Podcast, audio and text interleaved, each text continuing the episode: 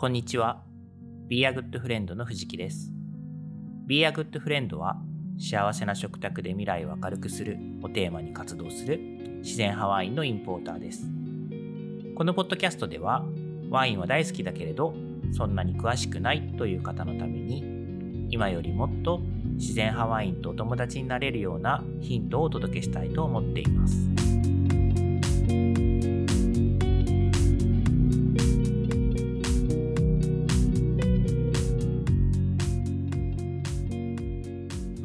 えー今日は特別編で自然派ワインを巡る旅のご紹介ということで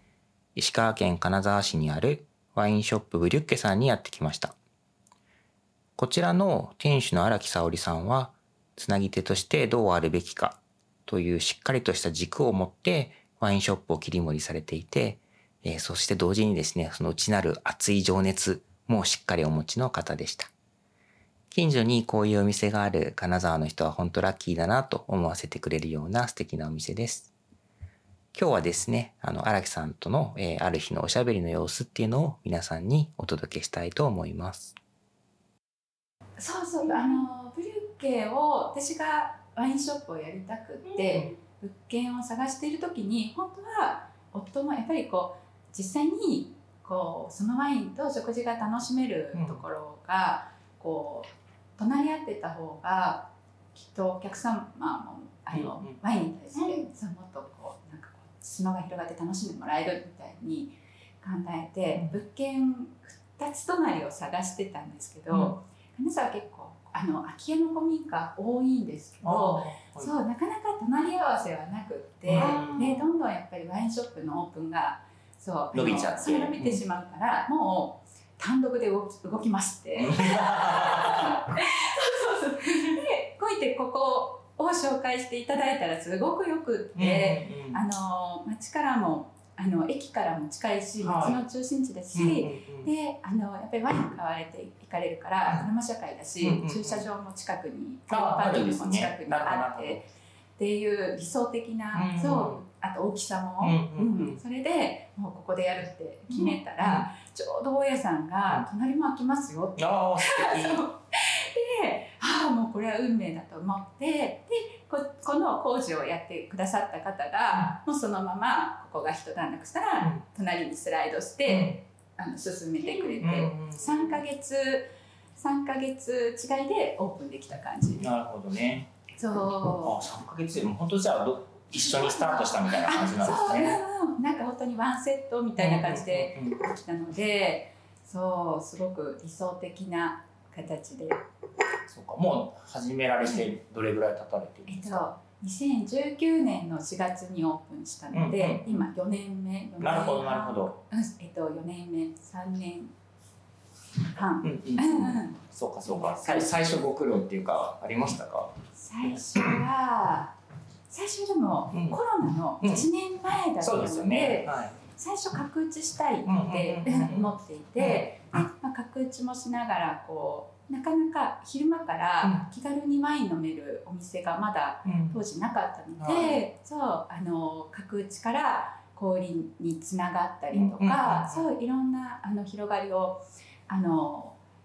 作ることができて、あとまだインポーターの皆さんとかもこう動き回れる時期だったので、そう立ち寄ってあの一般のお客様向けにあのディナーをうんうんうん。そう一緒にやってくださったりとか、えっと、1年目だけどあのそうあのいろいろできて。あそう知ってもらうにはちょうどよかったっていう感じですね。そう。そのあの基礎があったので2年目すぐあのコロナ禍に入ってしまったんですけど、なんとか あの地元のお客様中心にあのちゃんとやっていけて。あの昨日あのお食事いただいた後にたまたまなんですけどちょっとこう道を間違えて帰あの歩いて帰る時にぐるっと回っちゃったんですけどなんかすごい小さなはい。こう可愛らしいお店がすごい多いなっていう印象があって、はいはい。まあなんか金沢の街ってなんか可愛いお店多いよねってごい可愛かったですけどそう、うん。なんかあのやっぱりこう戦戦争の時にこう戦火を免れたので、古い建物もたくさん残っていて、であのその建物をこううまく残して活用したいって思われる方が多くって、でわりかしこういろんな業態でこうあのなんだろうこういうこうお店を作りたい。なんか個人の思いを、うんうん。そう建物がこう投影してこう形になるみたいなお店がすごく多くって、そうなんかあの買い物に関しても、もうなんかこう専門店に買いにへえいける あそういうこう文化っていうかはい皆さん自然に。の自然に、うん。う んそうもちろんそうなんか大きいねそう高店さんみたいなのはあるけところどもあるけれども、やっぱりこうあのなんだろううまく言えない。わかりますね。うんそうか。え、なんかあの、そう、他の地域の飲食店さんとかにワインご紹介されたりもしてるんですか？あ、えっと福井に一部、うんうん あの福井もまだそのナチュラルワインの専門のうん。あのワインショップみたいなのがおそらくまだないのかうんな。うん、そうかも、私も聞いたことない。はい。うん。それでやっぱり興味ある方うんうんうん。が足を運んでくださって、で、まああの思いとか気持ちをすり合わせて、うんうん。あのちゃんとこうあのパートナーみたいにやっていけそうだったら、あのそのあお取引なるほど、なるほど。させ。てじゃあ、まずはここに来ることから始まるんですそうやね。っぱり4年間で学んだことは、やっぱりこう飲食店そう飲食店の方とどうなんかお付き合いするかっていうのはかなり、うん。うんあのかなりこ気持ちのこうシンクロが必要といううか。はいはいっていうのがすごく、うんうん。あの学んだことで、うん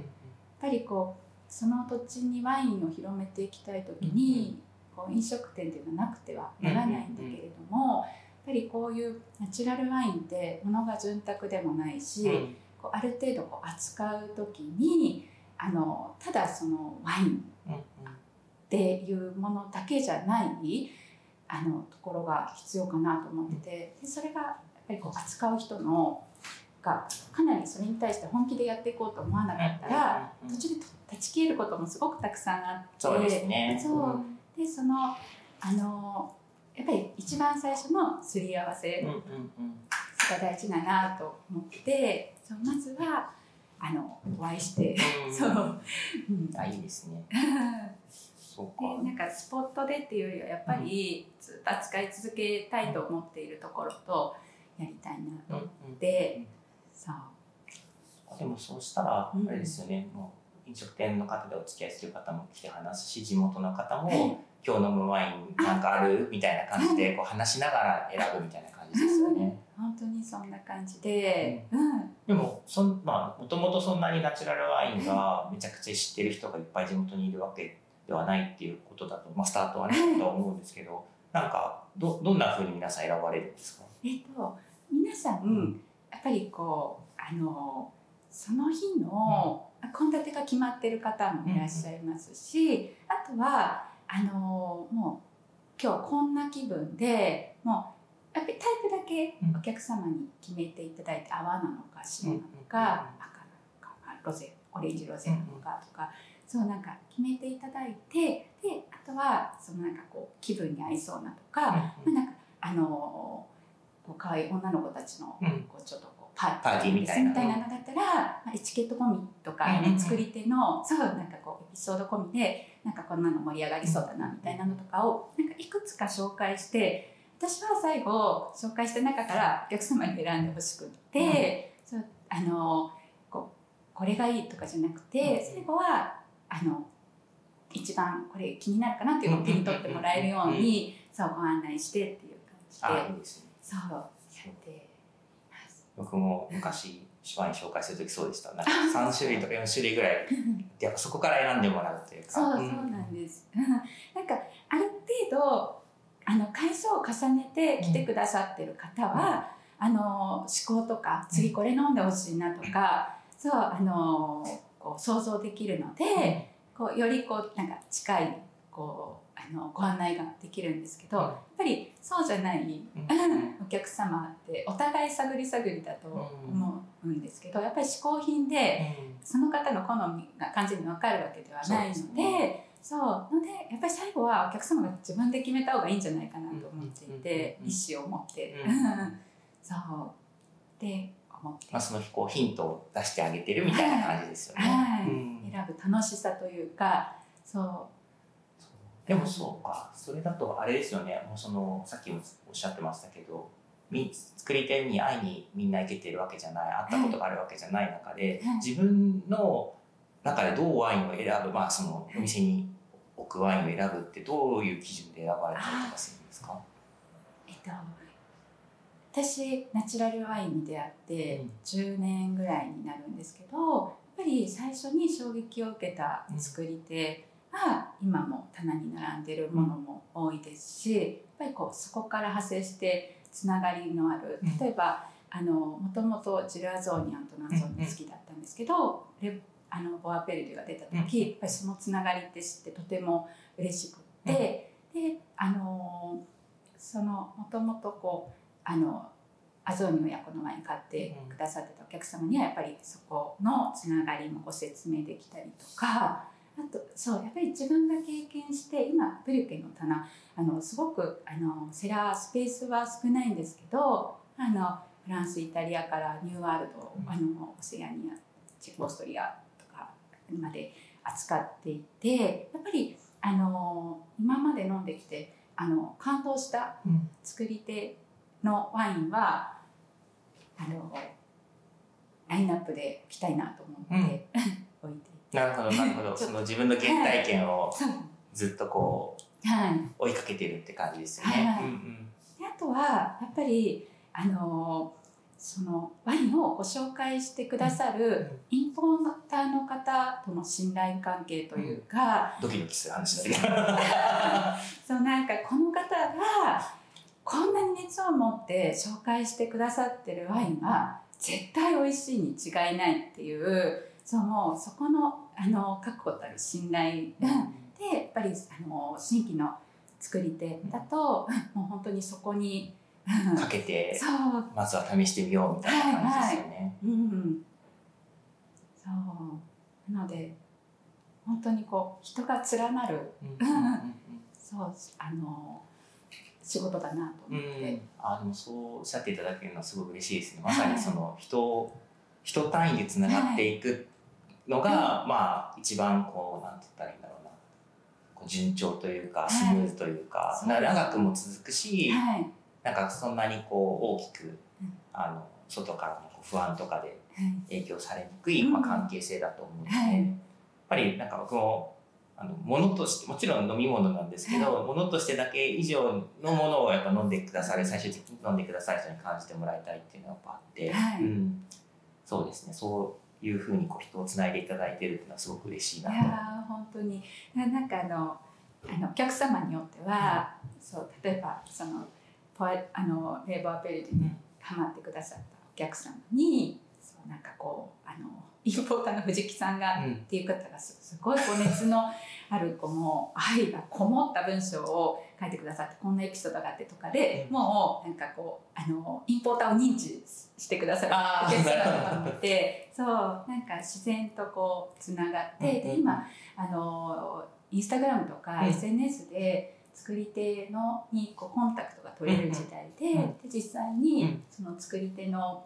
ところ。うん。であの畑の風景とか、こそこう作り手が発信したのをお客様も目にうん。することができるので、そこで本当にこうもっともっとこう作り手が近くなってそのワインの背景が想像できてみたいな、そうなんかこういい流れにな あのなる、することもできるなと思ってそれはやっぱりあの対面で販売することの醍醐味かなって、そうファンを作るなんか作り手のファンになってほしいから、そうあのそれ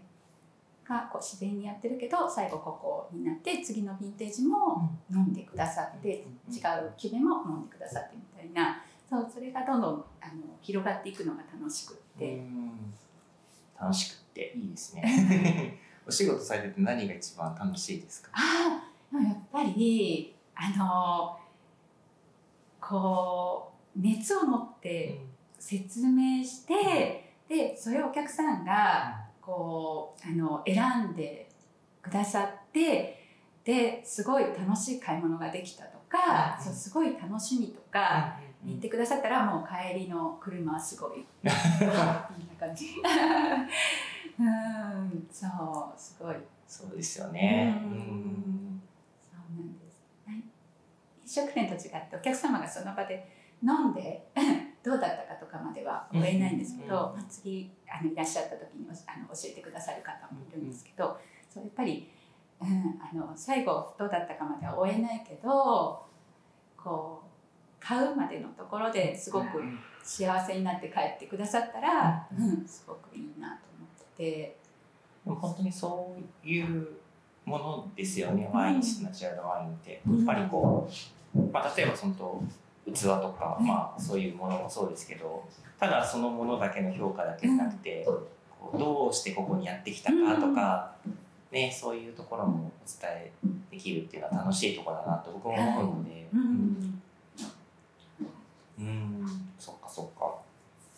えーあ、なんか全然話は変わっちゃうんですけど、あの、ワインショップのブリュッケっていう名前ははい。何から来てるんですか？あのドイツ語で「橋」っていう意味で、うんそうであの作り手とこう飲み手のこう間の橋渡し的なそう存在になれたらっていうのでど、なるほど。あのドイツ語から。あれですよ、ドイツにあの行かれてたんですよね。そう大学がドイツ語学科で、うん本当に勉強はそこそこに飲食店のアルバイトがすっごい楽しくて。そうバイトばっかりしてて、うん。でなんならそっちの方に行きたいから浪人までして入れてもらったのに、あの 辞めたいとか言ってで 何言ってるのって言われて、まあ、確かにそうだと思ってで割とあの外国語の大学で、もうみんな気軽に留学するような場所だったのでそれだったら私もあのヨーロッパにすごい憧れてヨーロッパ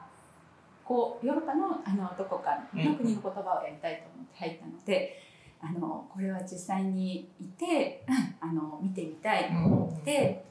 でえっと大学3年生の時に11ヶ月ちょっと、うん。そうあのドイツに。ドイツどどのあたりに行かれてたんですか？フランクフルトの,、あのちょっとだけ北上した小さな大あの学生町みたいなところに 住んでいて。でその時にやっぱりあのドイツ学生に対するいろんな補助みたいなのが充実していて、でその州内だったら鈍行列車だったらもう乗り放題みたいな、そういうのがあって週末ごとに、まあ、仲間とだったり一人でだったりそうあの各地を、うん。あの各地にそうあの飛び回って。その時にやっぱりあのドイツもワインの名城地なので、本当にあのちょっと足を伸ばせばブドウの畑が広がってみたいな感じでで一度あのいい時期だったのか本当にブドウ畑が綺麗なうん綺麗に広がってる時があってそれを見た時になんかこうあなんかこうあのワインに関わる仕事をしていきたいなと思って。その景色からスタートしたんですか？景色と、あとやっぱりあのみんな週末ごとに留学してきた、うんうんあの学生たちが集まって一緒にご飯食べてみたいな、そうあの感じだったんですけどみんなもう本当にあの自然にうん。ボトルをうん。裸で一本持ち寄って、わかりますわかります。そう。なんかパーティーする感覚がすごい 身近ですよね。短い、うん。もう普通の夕飯なのに、そうボトルをポンと、でもみんなでも気軽に飲んでみたいなその、あのー食文化っていうか、そうそのこうワインの楽しみ方がやっぱりこう21人の私にはすごく新鮮ですっごい楽しいと思ってでそうしてる時にそのぶどう畑うん。2つがすごくうん。こうリンクして、はあ、ワインに携わりたいと思ってでそのまま就職活動も、うん。はい、あのワイン商社とか、ワインを扱ってるビール会社とか、うんそうそんな感じであのワインにフォーカスして。わかります。僕も外国語の大学だったので、あのそのまあ僕は留学はしなかったんですけど、はい。夏休み1ヶ月半とかうん。行ってあデンマーク語やってたんですよ。そんな。そうそんなマイナーな言語をやってたんですけど、はい。でまあデンマーク語はもう全然覚えてないんですけど、あのやっぱりこうなんか向こうに行ったなんて言ったらいいでしょうねその生活リズムの違いというか、うん。景色の違いというか、そういうのはすごいやっぱり憧れというかあって、ね、それでまあデンマークはワイン作ってないんですけど、はい。地域地域でその人たちが飲んで食べてしてるものっていうのにこうこう結構魅力を感じてっていうのがあって、なんかすごいお話聞いててなんか分かるな共感するなっていいうか本当に。うん、うん。そう。そうそうなんですね。だからあそうかブリュッケさんはドイツ語だったんですね。そうなんです、うんうん。なんかドイツ語をやっぱり使いたくって、でなんならあの「U」とかあの母音に、うん、あのでウムラートトついてるやつ。そうウムラートついてる。なんか単語がいいなと思って。えそれはどうしてですか？えっとかっこいいから。確かに。そうなんかこうショップショップバッグにハンコとか押すときに、うんうん。ウムラートかっこいいなとうんうんうん思って、うん。それでそうそしたら、まあ、意味的にもうん。あの意味的にもそうだし音の響きとか、うん本当にブリュケがドンピシャで、うんのそれで名前はパンと。すごいいい話。いえいえいえへえ、そっか。ありがとうございます。どうしようかな。最後なんか聞きたいことありますか、ひろさん？私？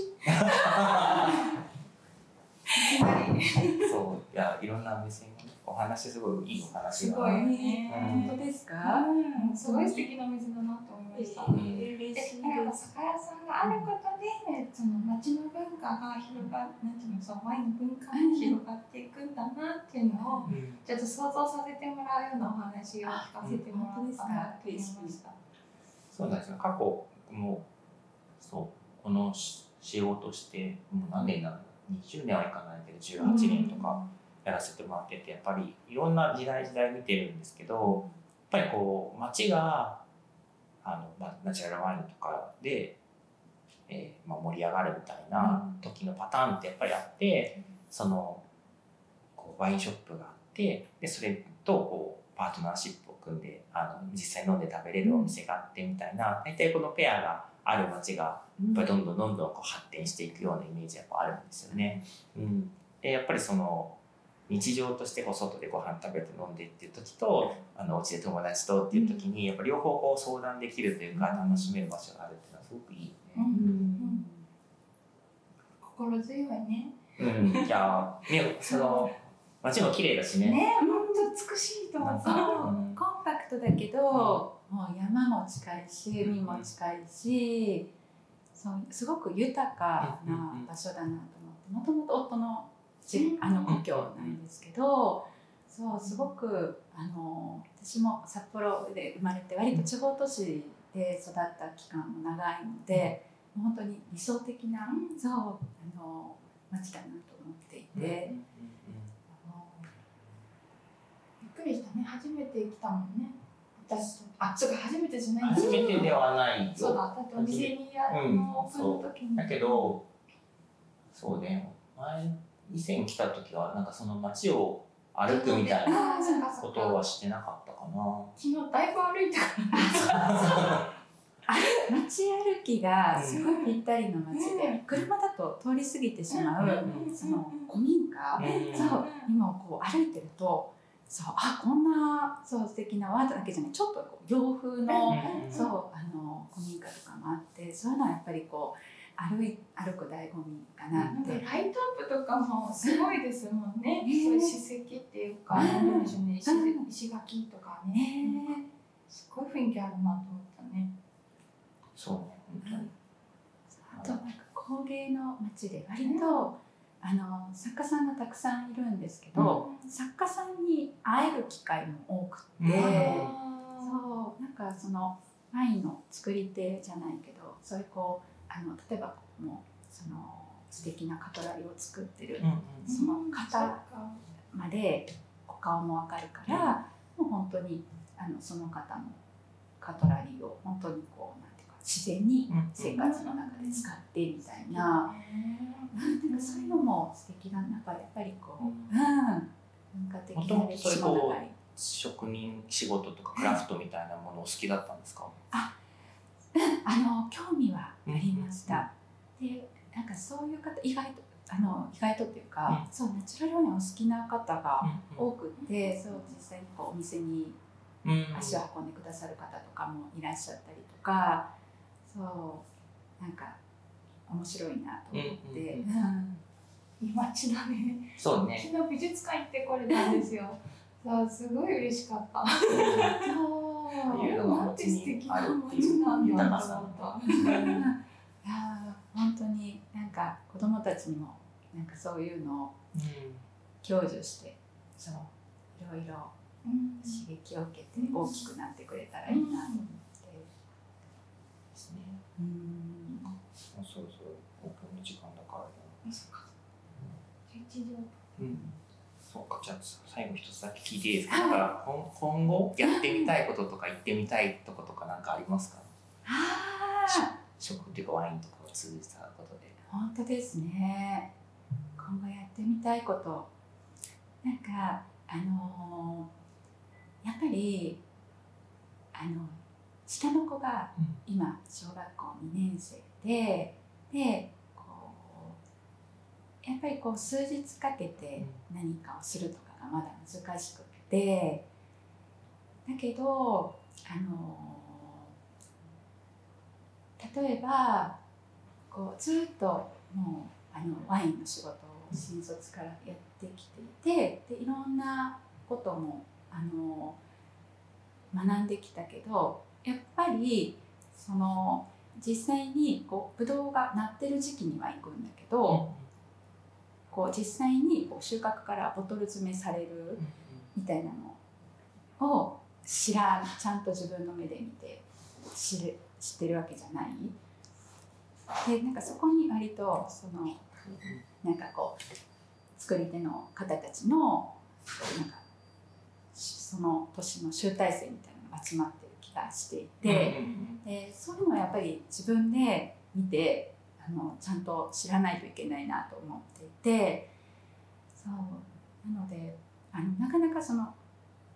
こうヨーロッパにとかは難しいので、あの私北海道生まれなんですけど、今あの行ける時に北海道の作り手の皆さんのところを訪ねる のを何年か続けていて、そう。であの実際にその収穫瓶詰めの時期に行って一緒にそれをさせてもらってみたいな経験をあのしたいなとずっと思っていて、そう。それがもっともっと理解を深めたいって思っているのがそう最近のやってみたいこと。なるほどなるほど。そう。そう。じゃあその実りを取ってうん。ワインにするっていうプロセスを、まあそう。間近で。うん。うん。決してやっぱりあのやっぱり目の前のワインが美味しい美味しくないでもないしやっぱりこうその作り手たちの全部が詰まった、その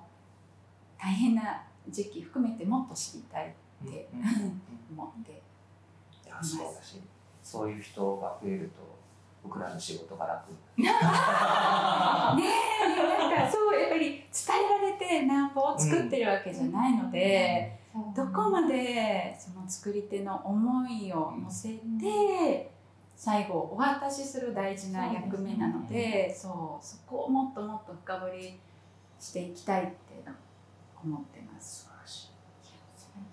よくわかるね。そうですよね。やっ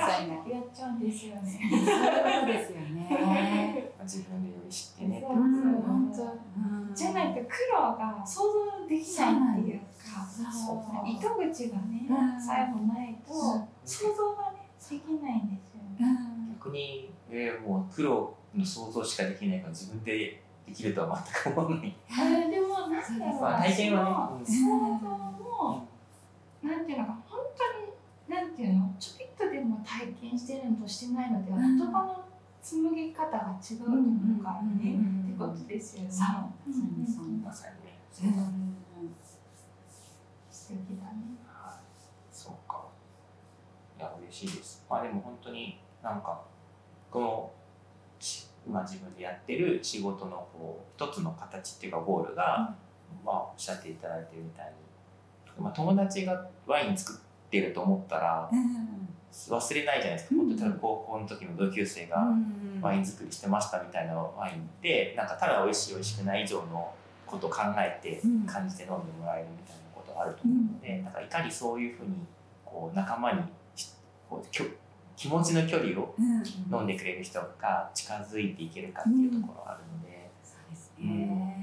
それをこうあのいろんなポイントポイントの方がなんかそうそういう姿勢で思いを伝えてくれるみたいな感じでお話ししていただけるのはめちゃくちゃ嬉しいなと思って。本当リレーみたいな感じ。そうですねうん。